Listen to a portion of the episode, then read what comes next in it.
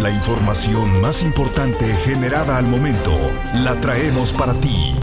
Radioincro.com Es sábado 22 de abril de 2023, Día Mundial de la Tierra. Y el día de hoy también tengo información para ti. Siempre estarás informado con radioincro.com. La Secretaría de Salud Martina Pérez Rendón informó que a mediados de este 2023 se podría presentar un repunte de casos de COVID-19 en Querétaro. Señaló que este tipo de comportamiento del virus se ha registrado entre junio y julio desde hace tres años, desde que inició la pandemia. Las noticias de Querétaro están en radioincro.com.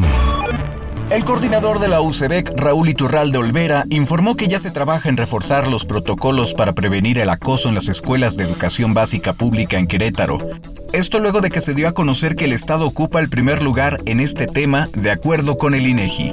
Raúl Iturralde explicó que están próximamente por publicar la actualización de estos protocolos que fueron revisados por diversas instancias, como la Defensoría de Derechos Humanos, entre otras, para reforzar la atención de este tipo de casos y evitarlos radioincro.com, el medio en que puedes confiar.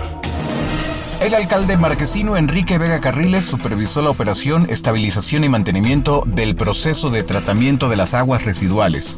Esto en la planta de tratamiento de aguas residuales de Saldarriaga, que tiene como objetivo sanear las aguas residuales del río Querétaro, beneficiando a 18.089 ciudadanos de diferentes comunidades radioincro.com. La secretaria de Gobierno Guadalupe Murguía Gutiérrez informó que atenderá la recomendación que emitió la Defensoría de Derechos Humanos de Querétaro a la Subsecretaría de Desarrollo Político y Social. Esto por supuesta violación a los derechos humanos de reunión pacífica, libertad personal, integridad personal, legalidad y seguridad jurídica de las personas, en su mayoría indígenas de Amialco, que acudieron el día 10 de junio de 2022 a una manifestación pacífica que se realizó en la avenida 5 de febrero. En este sentido, indicó que esta recomendación es una oportunidad para mejorar los procedimientos y protocolos de actuación, así como para continuar con un esquema de formación de los concentradores de la Subsecretaría de Desarrollo Político y Social. Siempre estarás informado con radioincro.com. El alcalde de Querétaro, Luis Nava, ha cumplido su compromiso de proporcionar nuevos espacios de formación artística y cultural para los jóvenes y niños de la capital de Querétaro como parte de su objetivo de fortalecer el tejido social en la ciudad.